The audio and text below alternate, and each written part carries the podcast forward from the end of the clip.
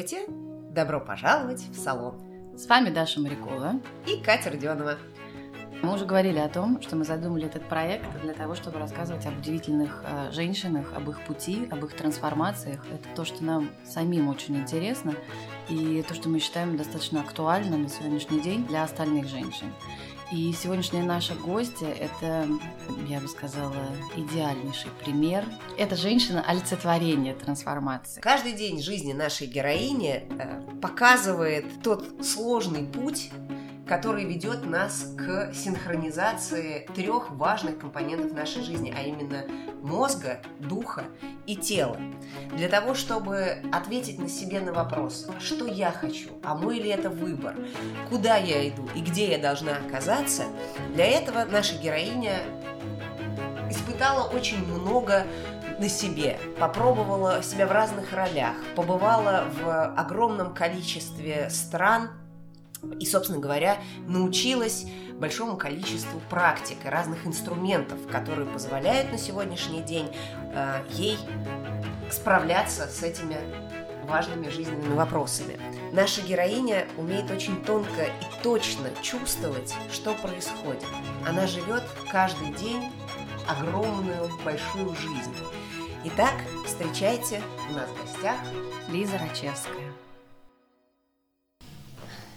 Лиза, привет! Спасибо, что пришла к нам. Очень рада тебя здесь видеть. Мы знаем, что ты редкий гость в Москве, ты везде путешествуешь, у тебя много разных точек по миру, где тебя можно застать. Очень рада, что сегодня удалось тебя застать здесь. И э, хотим начать разговор с того, как, собственно говоря, ты пришла в эту точку сегодняшнего дня, с чего все начиналось. Э, наверное, начни с детства. Катя, Даша, привет. А, большое спасибо, что пригласили. Это было довольно неожиданно для меня. И я очень рада быть с вами сегодня, тем сентябрьским дождливым утром. Надеюсь, что мы сейчас как-то все согреемся в ходе разговора. Я мечтала быть укротительницей тигров очень долгое время. Вот это единственное, что я помню отчетливо. И интересно, что у меня не было кукол, мне не нравились куклы. Мне нравилось играть с мягкими животными, с какими-то, ну, любые животные. И они могли быть большие, маленькие, абсолютно неважно. Главное, вот, чтобы это не были какие-то пупсы, куклы. Мне, мне не вызывало никакого интереса. А для животных я строила дома, я обустраивала какие-то квартирки. У меня был целый дом для мышей. А, мышей привезли откуда-то из-за границы, и это была большая редкость, какие-то диснеевские, это mm-hmm. Микки Маус, еще что-то, да, так было редко в то время. И самое наслаждение большое было выстраивать для них дом. И вот этот их быт ежедневный. Потрясающе. То есть, видимо, зачатки профессии все-таки они когда-то в тот момент Конечно. проявились первый раз. Прикольно, да. Для мышей. Да. А вообще в детстве я таким была больше ребенком-интровертом. Много времени проводила одна. И часто жила с бабушкой, или летом меня возили в Молдавию к дедушке. Это было безумное счастье что невероятное, эмоциональное всегда. Вообще детство было очень эмоционально наполнено, несмотря на то, что я была часто одна, но было гигантское количество э, любви, родственников, такого большого какого-то теплого. Мне не всегда нужна была компания других детей, мне часто угу. было интересно быть одной. Очень рано я начала читать. Сама. Да, и я никогда не читала по слогам. Помню момент, когда мне мама читала Карлсона.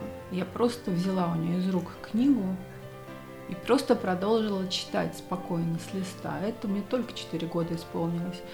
И... Эм, Лицо мамы помнишь в этот момент? Нет, я же смотрела в книгу. А, была важна книга.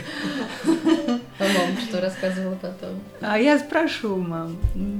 Хороший повод спросить. Ей будет приятно вспомнить. И поэтому я погружена в книги была большую часть времени. У нас все, ну, семья читающая, книг было много во всех квартирах, во всех домах, и мне нравилось всегда начать с первого тома и пройти до конца. Mm-hmm. То есть собраниями э, сочинений. Мерила жизнь mm-hmm. свою.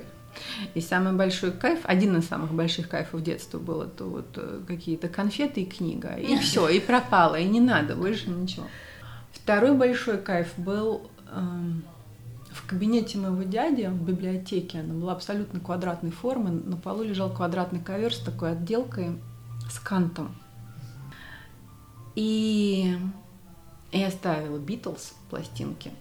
Так даже. И бесконечно... И Битлз и Абба там была хорошая коллекция, да. И я бесконечно скакала вот по, по этому канту, по периметру ковра в диком безумном танце. И это могло тоже длиться часами. То есть, ну вот кайф был танцы и кайф был книги.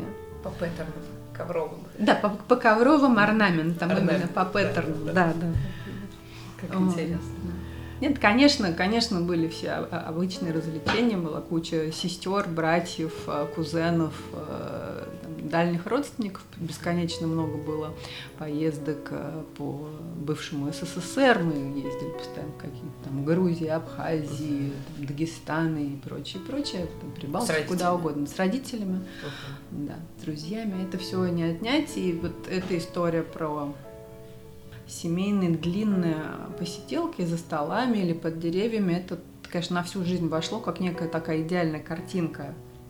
Большой стол. Мгм. Да, и очень много времени понадобилось, чтобы понять, что она просто картинка идеальная. Но, Да, да. но есть еще много чего другого в жизни. Да, и потому что что там происходило за этими столами, не всегда было идеальным. Да, но ребенку казалось, что это Конечно. такая идиллия. Со временем стало понятно, что эм, что не все так однозначно. Ну Да. а Но с этого А в, момента... в целом детство было, ну, вот такое очень-очень-очень счастливое. Не помню никаких э, э, серьезных, неприятных происшествий, которые со мной бы происходили. Мгм. Ну, что-то в рамках обычного. Съели ящик персиков, увезли в больницу. Но ничего более драматичного. Ну, ну, как-то так. Это хорошая история. Да, да. Э, Ну, видишь, детство, видимо, заложило какую-то основу для твоих дальнейших странствий и путешествий. Да кто его знает, что закладывает основу? Ну так, по большому счету, да, нам Мгм. сейчас все со всех сторон говорят, что в детстве. Да. Астролог тебе скажет, что не в детстве. Э, Мгм. там, Что так как- предписано, да. Терапевт, э, какой-нибудь гуру тебе скажет, что это уже все было запланировано 6 тысяч лет назад в твоем 158 тысячном Да. воплощении назад. Мгм. Поэтому, ну, не знаю. В какой момент э, ты поняла, что надо совершать первое взрослое решение, какой-то выбор? В 8 лет 8 лет. я пошла в магазин «Пионер» и купила шорты синего цвета из хлопка сама, одна. Ого! Мне кажется, что это было первое. Вот это выбор. Ну, Правда, подожди, сейчас я вспоминаю, что... Нет, ну то есть это... Я вспоминаю, помнишь это ощущение, Помню да? Тяжесть выбора. Восторг, нет, ну восторг и ощущение кайфа, свободы от того, что я сама это делаю, могу выбрать сама, это было, ну, нельзя передать. Ты любила наряжаться?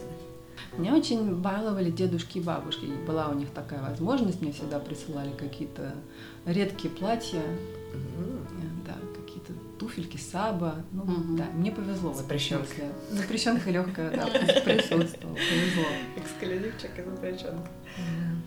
А, что случилось с тобой дальше? Это школа, правильно? Мы сейчас школьные времена Да, вспоминаем. дальше школа в Москве. А, Школа для меня, как ни странно,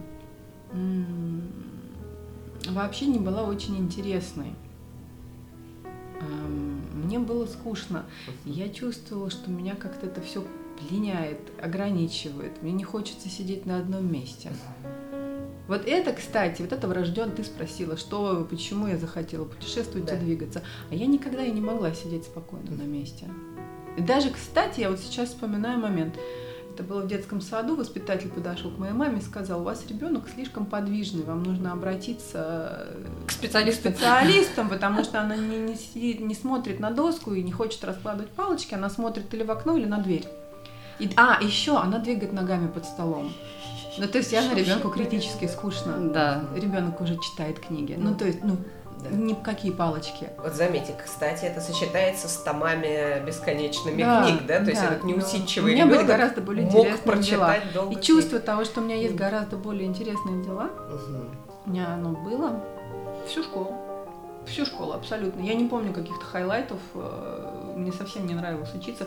Единственная была прекрасная учительница литературы. Ей большое спасибо. Татьяна Львовна Патрик. Великолепная. Помню, да, она была удивительна. Мы маленькие идиоты над ней глумились, потому что она была чересчур воздушная, чересчур искренне, чересчур какой-то романтичная. Нам казалось, что она там, ах, ха, ну, в общем, подростки Да, да, да. демонические, да, ну, понятно. Да, естественно. Вот. А она была крутая, и она нам давала вещи, которые никто не давал. Поэтому вот я ей очень благодарна, ее я вспоминаю. В остальном а, у меня все время были дела вне школы. Мгм. Более личные или ты любила с кем-то? Я, я уже была очень общительной, я уже не такая, как в детстве. То есть у меня эм, вообще какой момент? э, Я всегда шла легко на контакт очень с людьми, с любого возраста. Просто мне не всегда обязательно нужна компания. То есть не то, что я закрыта, я очень открыта. Но мне часто просто самой с собой интереснее, чем, да, Да, бывает. бывает. До сих пор. В общем-то, да.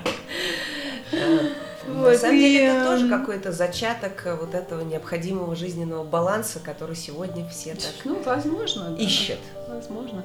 Э, И в школе у меня все время были какие-то знакомства на на стороне. На стороне. За пределами. В смысле, За из- периметром. Из другой школы, Да. из другого района. Мне всегда хотелось переехать из того района, где мы жили. Поэтому к 14 годам у меня уже была какая-то большая тусовка совершенно в другом месте, и школа просто была мукой. Опять мы возвращаемся к тому, что тебе куда-то надо. Мне куда-то Куда-то надо, надо двигаться, было. да, момент- вопрос движения, да, движение. Когда, э, если так скакнуть в будущее, когда случился твой самый большой шаг в передвижениях, в перемещениях, самый дальний? В 13 лет я первый раз попала за границу. Это была Австрия, Вена и потом Зальцбург. Неплохие, кстати, места. Это был какой год? Наверное, 89-й. Мгм. Предполагаю, подожди, сейчас я посчитаю, тра-та-та, или 90-е, ну что-то такое. Мгм. Вот. И да, это был абсолютно снос головы. И помню все ароматы, помню запахи булочек с кунжутом и с маком, помню запах этих конфет Моцарт, мороженое в вафельных стаканчиках, классическая музыка на улице Зальцбурга. Невероятно чистый асфальт. Помню вкус воды из крана. И вдруг для меня шок, что воду из крана можно так вкусно. Что она такая вкусная? Мы тоже тогда пили воду из Да, крана. да, Не да. было еще Она вот этой всей истории с бутылками. Но я вдруг узнала, что она может быть очень-очень вкусной. Мгм. Да, я прекрасно помню эту поездку. Да, там были какие-то тоже свои откры- огромное количество открытий. И это повлияло на мое формирование сто процентов. А следующая поездка случилась ровно через год. И там вообще был тот год хороший урок. Я узнала, что такое мотивация еще заодно. К нам в школу в Москву приехала большая группа из Калифорнии детишек. Нам было около э, 13, Мгм. 14, ну, да, 13 лет примерно. И остались на месяц в Москве. А потом мы должны были ехать на следующее лето к ним. М, Exchange. Exchange, Мгм. да, который очень сложно было сделать, потому что это только-только началось. И Ничего. э, двум школам простым удалось сделать то, что не удавалось сделать там, стране. всей этой бюрократии, этому кошмару. Они как-то все это решили, все это организовали. И когда американцы уехали от нас, я уже предвкушала поездку, там через год ждала, когда это наступит. Тут мой отец, который был директором моей школы, тоже важный момент, мне говорит, а куда это ты так радостно собираешься? Детка. Ты не поедешь ни в какую Америку. Я говорю, папа, как why? Нет, тогда я ему сказала, почему, потому что я не знала, что такое why. Я не говорила по-английски. Ах, вот в чем Я дело. в школе учила французский язык. Ага. Не спрашивайте, почему. Ну, не важно. Я, папа мне так говорит, ты никуда не поедешь, это нечестно по отношению к остальным детям. И что я сделала? Я быстренько нашла школы курсов. Интересно, где сейчас? Я думаю, гугла не было, боже мой. А, Я нашла курсы Газета. ан- курсы английского языка. По своим знакомым, я думаю, Натальи. Нестеровой. А, Она уже была тогда? Она уже была тогда, и мне опять очень повезло. У меня была прекрасная преподавательница, вот ее не помню, как звали, но она была шикарная. И я за несколько месяцев выучила английский, поэтому я поехала в Калифорнию, в Сан-Франциско, и у меня там встал язык, то есть э, тоже, Мгм. да, как важно рано очень и у меня навсегда осталось хорошее произношение, я Мгм. очень освоилась в том языке, и это был большой урок мотивации, потому что ну, Конечно. ничто не могло Это меня остановить от поездки э, в Америку. Вот это классно. Поэтому да, вот это два момента, которые точно в детстве сильно повлияли. То, что отвечает на твой Да. вопрос, куда я поехала сначала. Большие путешествие. Вот это было большое путешествие, конечно, месяц в Калифорнии. Для 14-летнего человека из Москвы 90-го года, вау. Да. Да, Вот это, это конечно, вау. да, да, да, со всем набором. Когда тебя взяли и развернули, да, на 180 градусов. Да, да, там все, там был тоже один очень был там яркий опыт. Как это важно, безумно учиться говорить. Там же с детства учат риторике в школе, да. У нас, я не знаю, как сейчас, но, по-моему, нет еще до сих пор нет какой-то такой обязательной дисциплины. Вот. Там мне довелось говорить со сцены перед большим количеством людей. Вот в Мгм. э, городке рядом с Сан-Франциско в конце нашей поездки принято было, ну, нужно было всех поблагодарить за прекрасно проведенное время. Я помню, такой ужас меня охватил. Еще же нужно по-английски говорить. Да. И ты вообще не умеешь это делать. Э, Да, предобморочное состояние абсолютное. А им было легко, они выходили, легко Да. говорили эти очень искренние слова, такие прочувствованные. Я жутко себе казалась фальшивой, что вот все это неправда. Да, я благодарна, конечно, но, момент. но мне казалось, что я очень как-то неестественно выгляжу и звучу. То есть ты об этом даже думала? О, я все это прекрасно помню. Думаю, почему у меня не получается так естественно говорить, как у этих людей? То есть, думаю, это как-то странно. Вот это, да? Да, сейчас я уже понимаю, что как важно. Просто это мучиться, больше ничего, это навык. Конечно. До сих пор не люблю говорить на публике. И не умею. И так и не училась, но собираюсь. сейчас Ну, вообще такое время, что оно принимает э, любо- любое, что говорится со сцены, конечно, но учиться обязательно надо. Это правда. Следующий этап твоей жизни проходил в Москве. Да, все происходило в Москве. Э, Я поступила на платный вуз на курс телевидения радиовещания. К счастью, недолго там я задержалась на два... с- А, ну как недолго? На два с половиной курса. Я поняла, что это никуда не ведет. Это был твой выбор? или- Это был абсолютно мой выбор. Мне не хотелось напрягаться, мне хотелось какого-то легкого решения, и тем телевидения очень интересовал. Поэтому, да, да, да. Но почему-то у меня включились мозги на третьем курсе, и я поступила в Дружбу народов на отделение лингвистики, которое я закончила в итоге с, блин, с красным дипломом. Простите. Я оказалась в очень конкурентной среде. У нас была небольшая группа а, золотых медалисток. Все девочки в группе были, ну, у нас почти девочки, одни были лингвистика, французский, английский.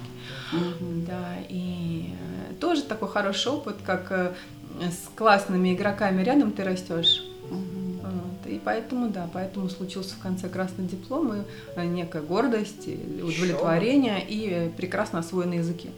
Да, вот такой был видишь, задатки были еще на этапе Калифорнии, так что мы понимаем, что все не просто Ну да, мне так. язык вообще довольно легко дается. К нему потом еще, к этим двум потом еще добавился испанский. А, Сейчас иврит я осваиваю так, ну, потихоньку. То есть, да, языки большую роль в моей жизни играли всегда. И это- то есть как, ну, как любой способ коммуникации. То есть мне любые способы коммуникации Мгм. интересны. Говоря о, собственно говоря, институтских годах, основной вывод из тех пор, который на всю жизнь остался с тобой, помимо вот навыков, которые там получила, с точки зрения человеческого общения, с точки зрения людей. Даже сегодня утром об этом вспоминала, не поверите. А, Основной вывод такой, что не везде работает схема экстерна. То есть иногда вещи нужно делать заранее. Мгм. Тогда мне в институте все сходило с рук. Не знаю, может, поэтому я на кра- красный диплом у меня случился. Но я всегда очень быстро э, схватывала информацию, поэтому я не напрягалась в середине года, в конце я собиралась, и ну, мы так часто все делали. Да, да. Вот, но у меня это было прям как-то до отчаяния, ну, до отчаянной уже э, ситуации доведено. Я все делала в последний момент. И потом уповала на какие-то высшие силы, на поддержку одногруппниц, которую получала. Это, конечно, не совсем идеальный метод. Если хочешь добиться успеха в жизни, то, в общем-то, конечно, нужно планировать, и, конечно, некоторые вещи нужно делать заранее, потому что их потом можно не успеть сделать. Но это приходит с годами. Вот это пришло до сих пор, не поверишь, это доходит до сих пор. То есть ты королева экспромта. Я не экспромт, а экстерном. Ну, с экспромтом тоже, конечно, мне нет равных, это понятно. Но сейчас мы говорим про экстерн. Это хорошее слово. И ты четко знала, кем ты будешь дальше. Во время института и до института я работала на куче разнообразных работ. И мы... Была работа в журнале ОМ, а, была работа в магазине Козмо, который продавал одежду для ночных клубов, для танцоров. Это был первый магазин подобного типа в Москве. А, у нас одевались абсолютно все э, российские звезды эстрады. А, Козма. Да. Мы красили волосы в дикие цвета, ну, которые сейчас не дикие, сейчас все это делают, да. там голубые, розовые. Вот у меня были голубые волосы, у моей подруги а, были розовые, у другой оранжевые. Ну, вот это было начало, там, середина, середина 90-х, да. поэтому это, в общем, было довольно-таки радикально, особенно при поездке в метро и при поступлении в институт. Да. Поэтому это было время, это было время электронной музыки, это было время ночных клубов, то есть mm-hmm. вот я совмещала учебу и работу. Активная участница да, да, да. этого движения. Ну, активно настолько, насколько могла позволить работу, потому что работа не останавливалась. А, я рано переехала от родителей и mm-hmm. всегда, и вообще с довольно раннего возраста я работала. Mm-hmm. Там, лет с 14 у меня Хотелось... уже были какие-то engagement, какие-то, какое-то вовлечение mm-hmm. в деятельность. Mm-hmm. Хотелось самостоятельности, да? Ну, да, мне всегда хотелось mm-hmm. самостоятельности. Заметно. Слушай, а мне вот интересно, как ты попала в мир дизайна интерьеров, конечно. Так вот, между тем моментом, про который мы сейчас говорим, и моментом, когда я начала, э, когда я создала свое бюро да. дизайнерское, угу. прошло около 10 лет. Много, то есть, да? В эти 10 лет я успела поработать на Первом канале, а, в качестве, да, мы вот в коммерческом а, подразделении мы работали с специальными проектами, со спонсорами, с mm рекламой, э, с крупными клиентами, Procter Gamble, и Mars и прочим. Это да. какие годы я прям хотела бы узнать? Ну, двухтысячные. Вот, за этим была, была должность, я занималась продажами. Вслед за этим была должность э, директора отдела продаж в кинокомпании, где я занималась примерно тем же самым, что и на первом, плюс к этому Коммерция. я занималась еще контентом. Да, Неожиданно абсолютно. ворвалась в жизнь коммерция. Ну, она была до этого коммерция, в общем-то, потому что всегда были какие-то магазины или салоны, или какая-то предпринимательская деятельность, небольшие проекты. У меня всегда это была часть коммерческая, она никуда не делась, она со мной всегда. Э, вообще очень человек практичный. Это может так не показаться с первого взгляда, но Да, я абсолютно за все материальное, это очень важно. Да. Я, я люблю проекты. Одно из самых больших удовольствий для меня начинать бизнес, начинать проект, вовлекаться в коллаборации, создавать э, что-то в команде э, талантливых людей. Это самый большой кайф, наверное, до сих пор. Ну, не до сих пор, это даже растет. То есть mm-hmm. вот... Э... Но видишь, эм, говоря дальше про дальнейшую жизнь, связанную с дизайном. Да, к вопросу дизайна. Вот как раз Даша, ты, да. ты, ты спросила. Эм, как раз я была э, директором продаж в кинокомпании на тот момент. Угу. И это был 2008 год. Печальный для всех. Э, у меня был какой-то внутренний невероятный зуд. Я понимала, что это уже не то, что я хочу делать. Я мучила своего, ну, на тот момент э, мужа, он был так, моим большим другом еще. Мы вместе с ним пытались понять, почему, там, куда мне двигаться дальше, угу. и почему я не удовлетворена вот этой деятельностью, да, что, что нужно еще. И я фактически год вот так вот проходила и промучилась в, с ощущением, что есть еще что-то, что мне нужно делать. А, а за этим а, Вселенная дала возможность. У нас появилась квартира на Фрунзенской набережной, которую, ну, которую была задача сделать красивой. Нужно было сделать большой ремонт с перепланировкой.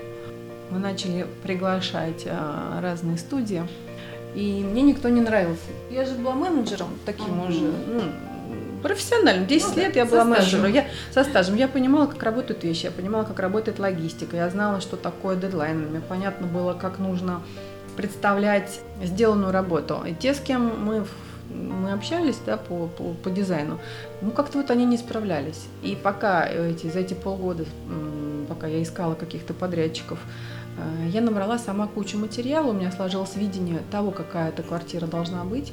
Э, я начала путешествовать в поисках там, мебели, отделочных mm-hmm. материалов. Вообще стала знакомиться с этой темой.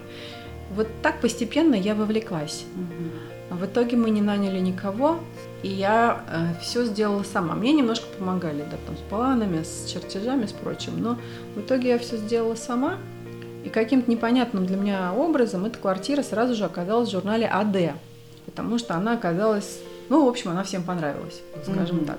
И чтобы она такой получилась, мне нужно был год э, набраться визуального материала, опыта, контактов.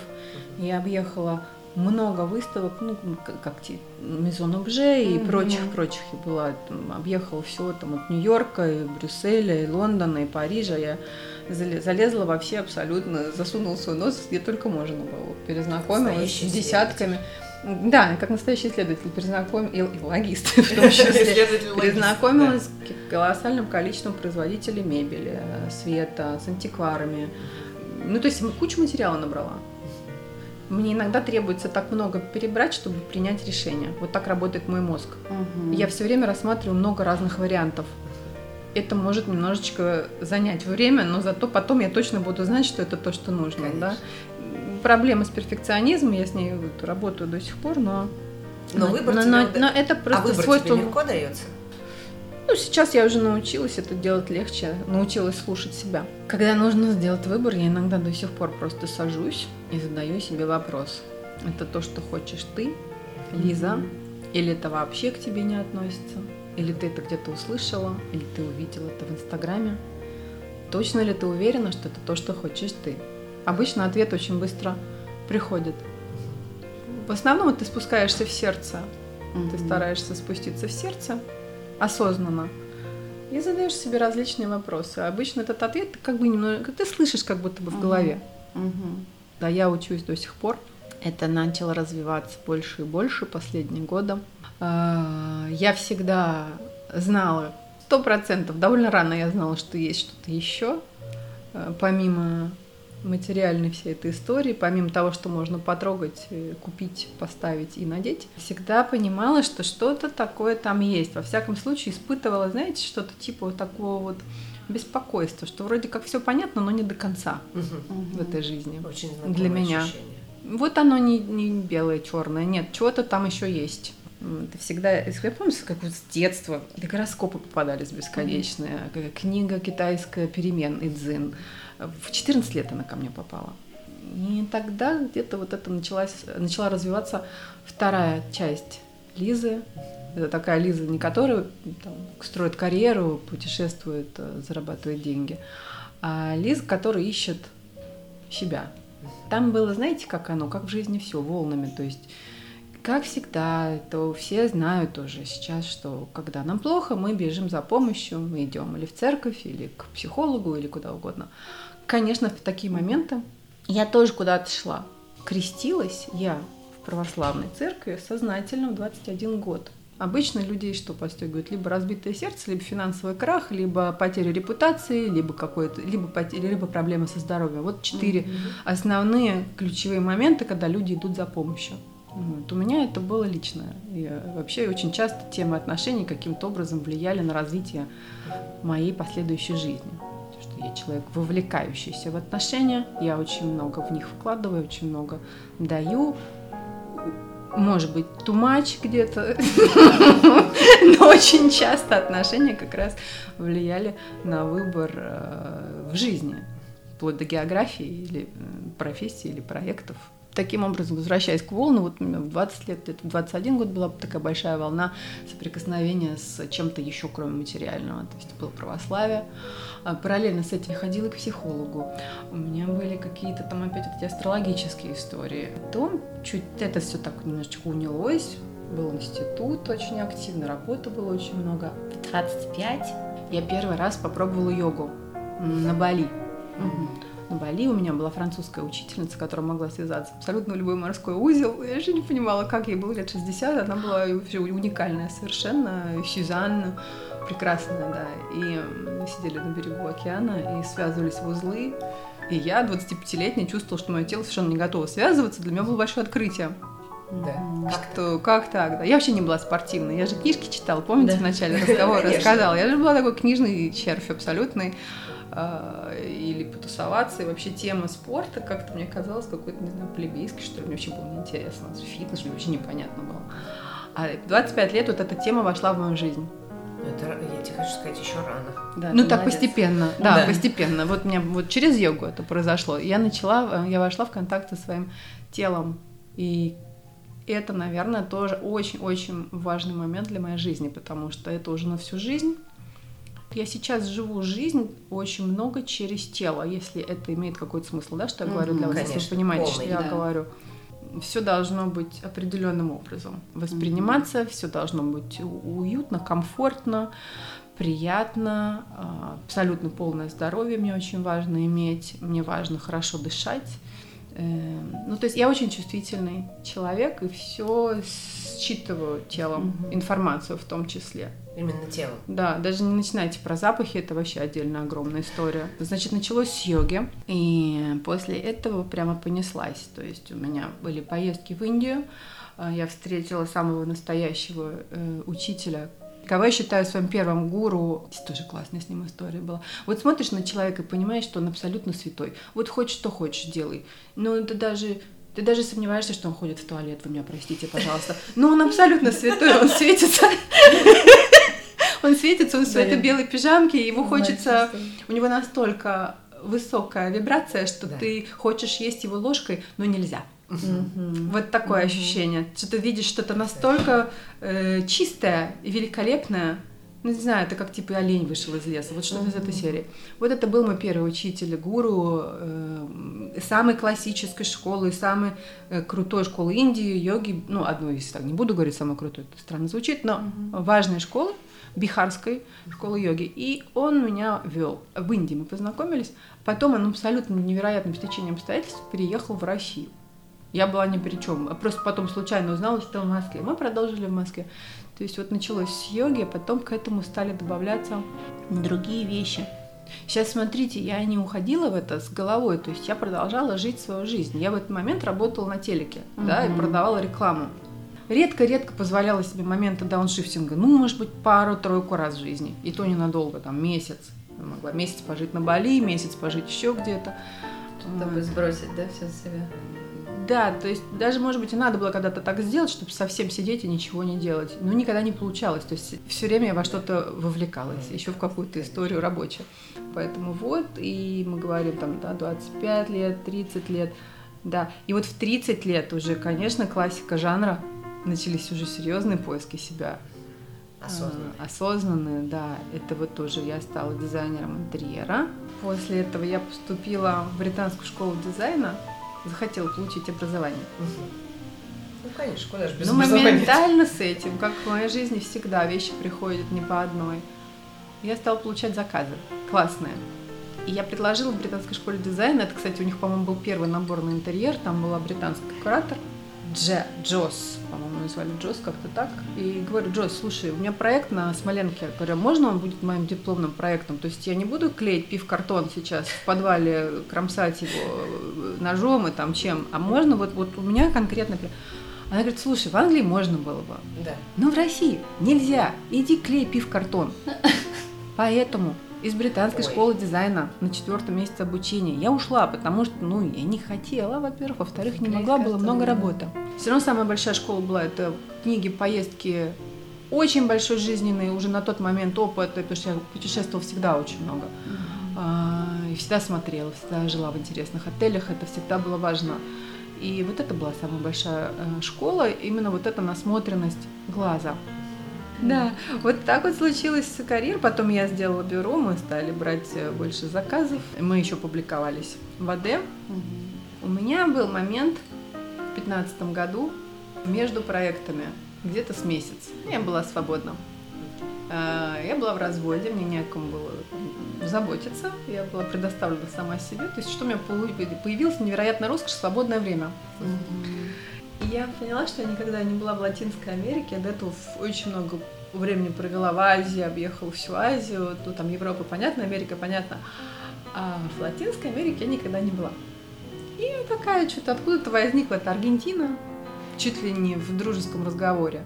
Они поехали к себе. Ну что-то такое, говорит, там вот тебе надо в Аргентину поехать. Ого. Ты же а ты же танцуешь.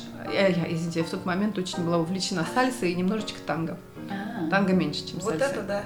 Ну, я взяла билет, э, сняла квартиру на Airbnb, я поехала в Буэнос-Айрес и понеслась. Тебе там А понравилось? мне там безумно понравилось. А Я поселилась в каком-то фантастическом районе. Pure luck. Вообще невероятная удача. Сама одна. Ну да. Ого. Да, сама одна. Я же была одна в тот момент. Поэтому сначала я поехала в- в- просто в поездку знакомительную, провела там четыре недели целых, э, попутешествовала, посетила какие-то достопримечательности туристические. Мгм. Кстати, я не знаю, если это важно или нет, на мой взгляд, обязательно нужно делать туристические вещи. Я путешественник со стажем, но я считаю, что обязательно нужно делать туристические вещи, потому что они, правда, классные. Музей? Ну, я имею в виду какие-то важные, ну, там, Empire State Building обязательно надо музей залезть. э, Да, да, да, это важно. Мгм. И вот как-то я посмотрела на весь этот стиль жизни аргентинский, который так сильно отличается от Москвы. Они все, как мне тогда показалось, про что-то настоящее, про природу. Знаешь, когда языковой барьер, тебе все кажется совершенно другим. И мне показалось, что они такие, такие вот настоящие, они так любят землю свою, они такие гордые вот этой своей страной, такие сплоченные, чего нельзя было сказать о россиянах в тот момент. Ну как это все красиво, эти гаучо, это лошади. э, Про танцы я забыла в тот момент. Значит, я думаю, я поживу здесь немножечко. Вернулась в Москву, позанималась делами, организовала следующую поездку. Следующая поездка была дольше. Она была буквально через два месяца после первой. Я уже прям приехала пожить на пару месяцев. И вот там уже опять включился фактор личностных отношений, который повлиял на последующий выбор. Я решила переехать в Аргентину. Навсегда? там с кем-то? В тот момент я решила переехать навсегда. Я сделала вид на жительство. А. Да. Да-да, у меня начались там отношения, началась любовь. И э, я сейчас рассказываю это и понимаю, насколько взбалмошно я звучу, но с этим уже ничего сделать нельзя. Это часть моей истории. Это не взбалмошно. На самом деле это звучит как богатейший, разнообразный букет очень э, Да, вам-то развлекаться цветов. все. А я-то живу эту Это очень красивая жизнь. Пожалуйста, продолжай. Любовь была очень красивая. Это в другой передаче как-нибудь мы поговорим, если захотите, если Мгм. позовете меня еще когда-нибудь. Надеюсь, ваши рейтинги не упадут.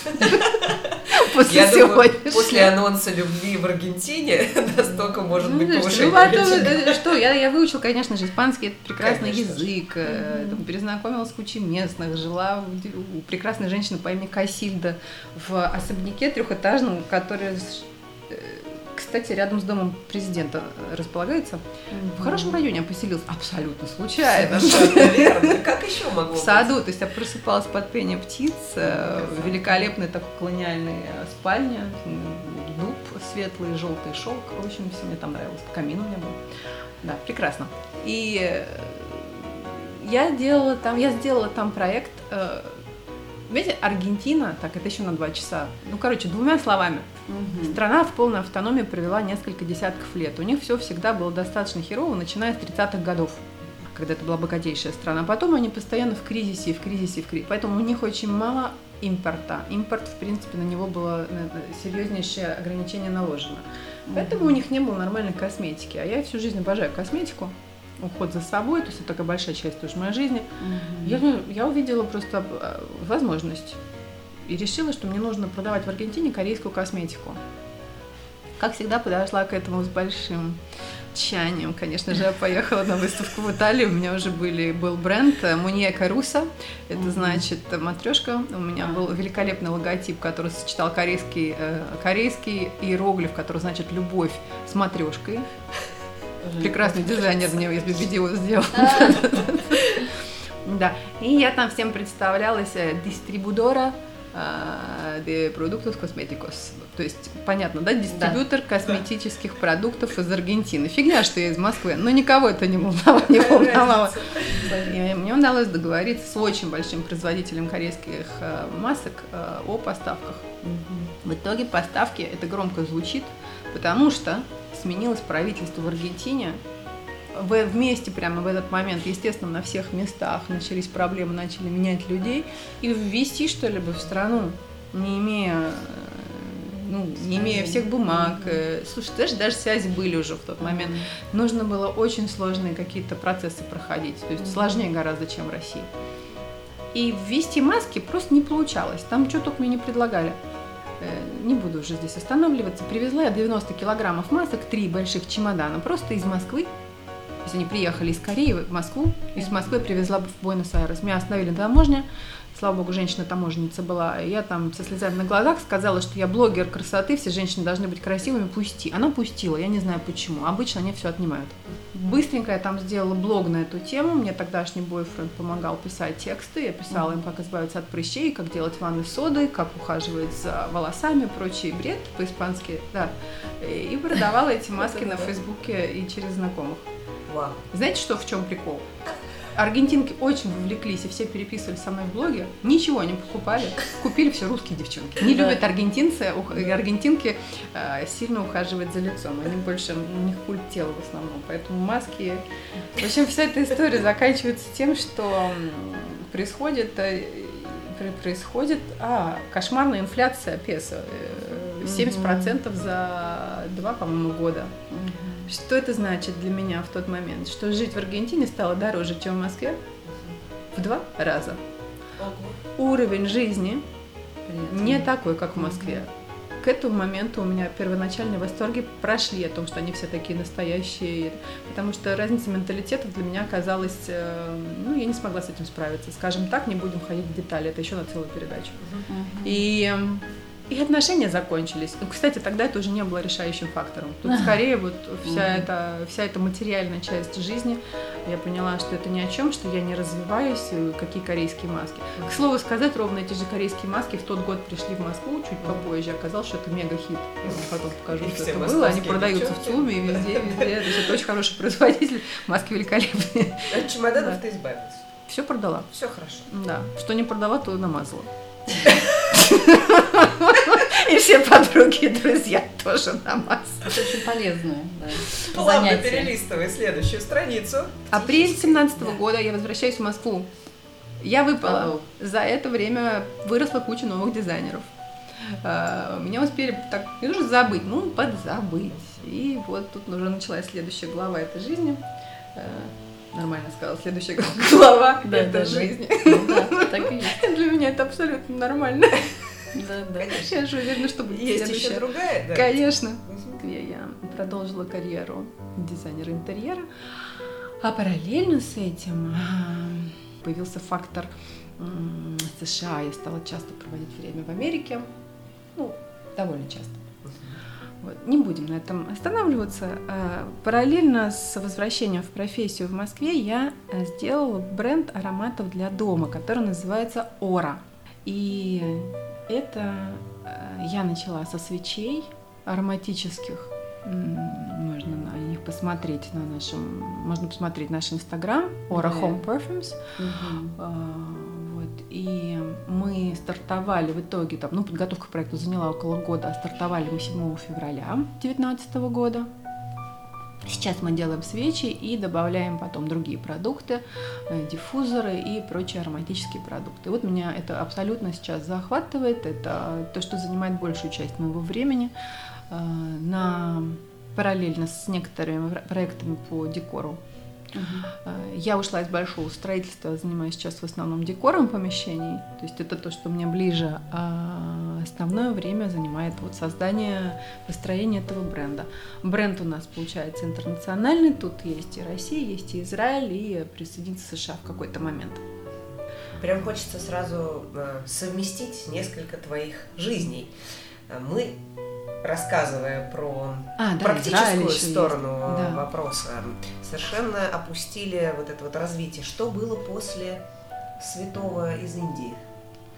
Ой, Просто да. в моем, как бы сейчас в рассказе, мне кажется, свечи, они как бы так потихоньку объединяют все эти э, направления развития твоей жизни? Потому что, конечно, Слушай, ну да, по после святого, после, после прекрасного моего учителя из Индии было очень много всего. У меня были учителя в России, в США, в Израиле, в основном. Вот здесь. В Индии тоже потом добавились другие. А, я прошла инициации в самых различных местах. Я брала практики энергетические, квантовые, а, психотерапевтические, расстановки по Хеллингеру, а, транзактный анализ, РПТ, ну очень много, очень много. Я уже сползла с Все это параллельно с тем, о чем мы говорили сейчас. Ты уверена, что это ты все? Больше, чем сто процентов, если это возможно. Точно, да? Абсолютно. Так. И в какой-то момент я это все делала для себя, потому что я-то все копалась, мне же все, мне же все не сидится, я то в окно, то на дверь, и ноги двигаются под столом, да, и э, я все искала. Что ищем? Как это сказать, чтобы не звучать э, как каждый человек в Инстаграме? Можешь мне подсказать? себя. Да. Чем проще, тем лучше. Кого можно да. искать? Ищем себя все. Да, я искала вот это вот самое.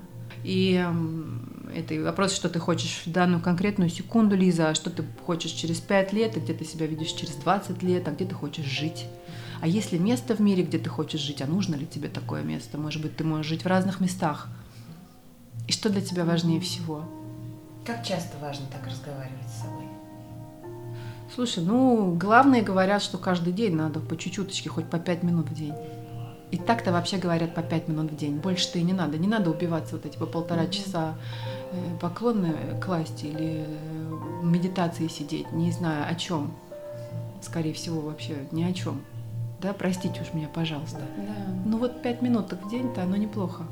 Неважно где, в любом месте. Просто опустить глаза в сердце.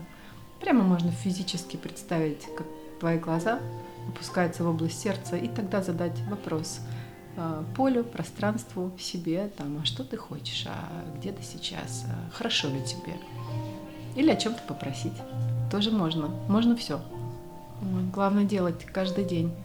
И, наверное, главный ответ, который я сейчас уже получила, что лично для меня хорошо, это, как ни странно, довольно жесткая дисциплина и регулярность повторяющихся действий. То есть это ранний подъем, это здоровый образ жизни, это спорт, это много ухода за телом, и такие радости телесные, они необходимы. И чем четче выстроен мой день, тем больше свободного времени у меня появляется, тем больше ресурсов у меня, я спокойнее себя чувствую, я не в панике. А, я думаю, что это каждому человеку знакомо. Я тут не открываю никакой Америки, это открытая информация, доступна всем. Ну, просто говорю свой, свой метод. Мой метод это делать свою жизнь очень комфортной и при этом четко выстроенной в течение суток. Угу. И это вопрос каждого дня. Каждый вот. день начинается заново. Каждый жизнь. день, каждый день новая жизнь. Так, кстати, и в отношениях. От одной очень умной женщины слышала, э, что я, она 30 лет замужем, она говорит, я каждое утро просыпаюсь и думаю, что это новый мужчина рядом со мной. Я его вижу как будто бы в первый раз. Браво! Это такой классный совет. Конечно. Я его передаю дальше, мне он очень нравится я так стараюсь смотреть на все. То есть я каждый день стараюсь смотреть на свою жизнь, что она вот сегодня я как будто бы даже с собой, может быть, знакомлюсь в первый раз. Вот. И возвращаясь к практикам, которые шли параллельно со всей профессиональной деятельностью, э, в какой-то момент, я все это делала для себя, чтобы разобраться, да, в какой-то момент э, мне передали несколько практик, что значит передали? Это значит, что я теперь сама их умею делать. Я просто научилась.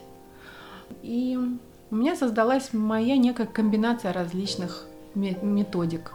Там, может быть, кто-то называет квантовое исцеление, кто-то называет энергетический хилинг, или там есть элементы а, где-то даже и гештальта, есть элементы и расстановок. И как-то оно у меня все скомбинировалось и добавилось свое. Откуда добавилось свое, не знаю.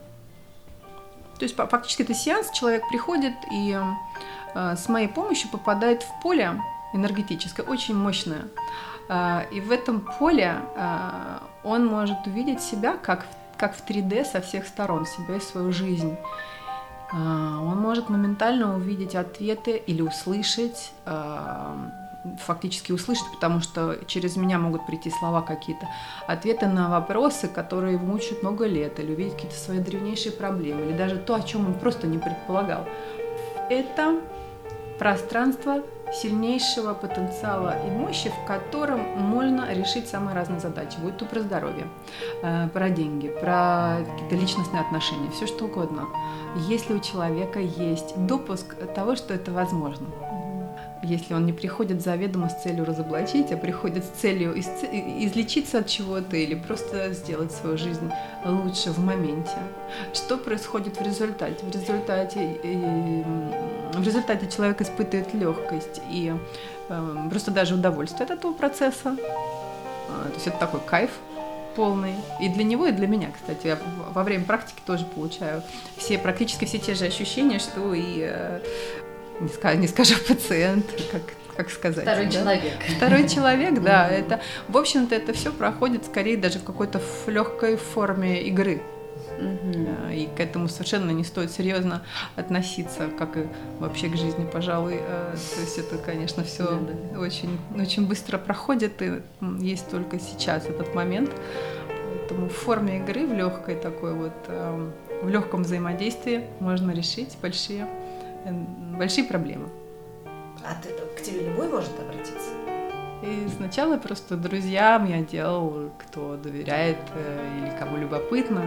А, это такое мое хобби началось, а со временем люди просто даже стали платить, платить деньги за это. Ты сарафанное радио, да? Ну да, включил сарафанное радио. А, для меня это в первую очередь большое удовольствие и возможность пожить нематериальной жизнью, побыть вот в этом поле возможностей, побыть в обмене энергетическом, покайфовать. И если кому-то в процессе еще стало классно, ну, большего счастья нет. Ну, такой мой способ немножечко помочь кому-то. Это абсолютно новый вид э, взаимодействия людей чем больше, собственно говоря, мы живем, тем, тем больше мы видим на сегодняшний день развитие вот этих практик. И мне кажется, то, что ты сейчас рассказываешь, это вот та приходящая новая форма взаимоотношений, к которой так давно стремится человечество да, на абсолютно. день, которую мы слышим вокруг, что это придет рано или поздно. Эм, и вот слушая тебя, я сейчас понимаю, что вот этот энергообмен по конкретной задаче, без слов в формате а, действительно игры, это что-то очень нужное, новый язык, как в твоем случае, собственно, да. способный, который ты способна выучить с такой легкостью. А, очень интересно звучит. Как можно с тобой связаться нашим слушателям, чтобы пообщаться на эту тему, узнать больше? Я только что сделала аккаунт, который называется Voice of Ecstasy, mm-hmm. в котором я понемножку буду рассказывать об этом своем деле. Эм, единственное, что тут такая штука есть, про него рассказать сложновато. Это вот э, такие есть вещи в жизни, которые очень сложно объяснить. Если позволите это, вот если человек никогда не занимался сексом, он никогда не поймет, как это, если ему будут объяснять. Да. Ну, ему скажут, ну, представляешь, это вот ты вот там заходишь, раздеваешься да, и так далее, там, да. А, тебе отвечают, да, ну, я, конечно, принимаю, как все это выглядит, там, я видел журналы и всевозможные кинокартины, но тут как бы вот... Э, короче, это то же самое. Изнутри, да? Да, и когда с ним все-таки происходит этот самый секс, он такой, а, вот оно, как это было. Моя практика это то же самое. То есть я буду говорить о ней в Инстаграме, я буду как-то передавать эмоционально эти состояния, но почувствовать, что это такое, можно только почувствовав, не прочитав. Вот мне интересно, а, можешь ли ты дать какой-то совет да, девушкам, которые вот сейчас послушают тебя, да, впечатлятся, потому что твой пример, он про то, что можно очень многое совмещать, абсолютно разного, что на первый взгляд ну, просто несовместимо, да, пробовать себя в новом, а, глубоко просто с головой уходить в это и брать от этого ровно то, что тебе нужно, идти дальше за новым, да. И вот, собственно, вопрос в том, какой бы ты совет дала этим девушкам, которые только-только начинают открывать для себя этот мир, что бы ты им посоветовала? Я бы посоветовала в первую очередь не слушать ничьих советов. Я сейчас не лукавлю, я абсолютно с вами искренне, искренне говорю, потому что я не считаю, что я все сделала в жизни правильно и делаю. Я еще сделала много ошибок. Просто планирую их даже да. as we speak. Но одна ошибка это то, что я довольно часто слушала других людей и искала их мнение. Вот это то, что я, к счастью, почти перестала делать, если это не касается узкопрофессиональных вопросов отличный совет, и мне кажется, что история, которую ты рассказала, это как раз тот самый пример большого что чего-то, чем можно действительно вдохновиться. Твоя решительность и широта, наверное, тому, о чем ты разговариваешь, она, конечно, поражает до глубины души. Спасибо тебе за все то, что ты рассказала, за то, что ты пришла и поделилась с нами и со всеми остальными этим. Мы обязательно оставим все ссылки комментариях на все то, что ты делаешь, да, чтобы люди могли познакомиться с этим поближе. И очень надеюсь, что встретимся еще. Абсолютно. Хочется пожелать э, еще узнать много нового, чем ты сможешь с нами поделиться. Не останавливаться. Мне, девчонки, очень приятно. Огромное спасибо. Катя, Даша, вы невероятно светлые, с вами очень легко общаться. А, спасибо. Можем еще по секрету сказать слушателям, что мы сегодня делали эту передачу, находясь в этом самом поле. А, и на всех тоже будет действовать. И на всех тоже будет действовать. Огромное Это спасибо. очень приятно. Огромное спасибо вам. Спасибо большое.